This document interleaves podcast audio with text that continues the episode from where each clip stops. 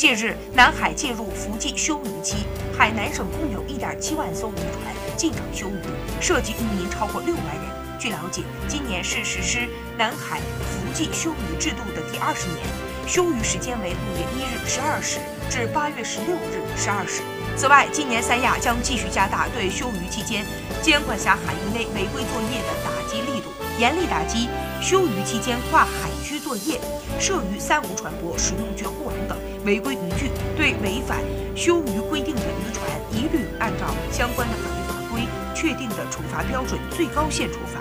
并按照渔业油补资金发放相关规定扣减当年油价。